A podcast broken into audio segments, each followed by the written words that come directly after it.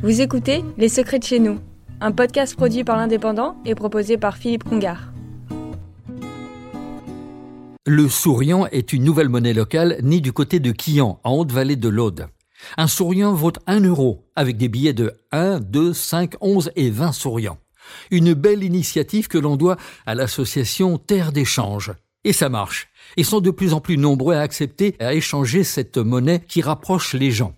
Plusieurs commerces, associations, producteurs et professions libérales sont à fond avec le souriant. Quant aux consommateurs, ils sont alors beaucoup plus fidèles à leurs commerçants. Le lien social est renforcé et les solidarités locales se mettent en place. Avec le souriant, les déplacements inutiles sont réduits, ce qui ne peut que favoriser les circuits courts. Le client peut alors faire ses achats à Limoux, Quillan, Cuisa, Luc-sur-Aude ou Rennes-le-Château.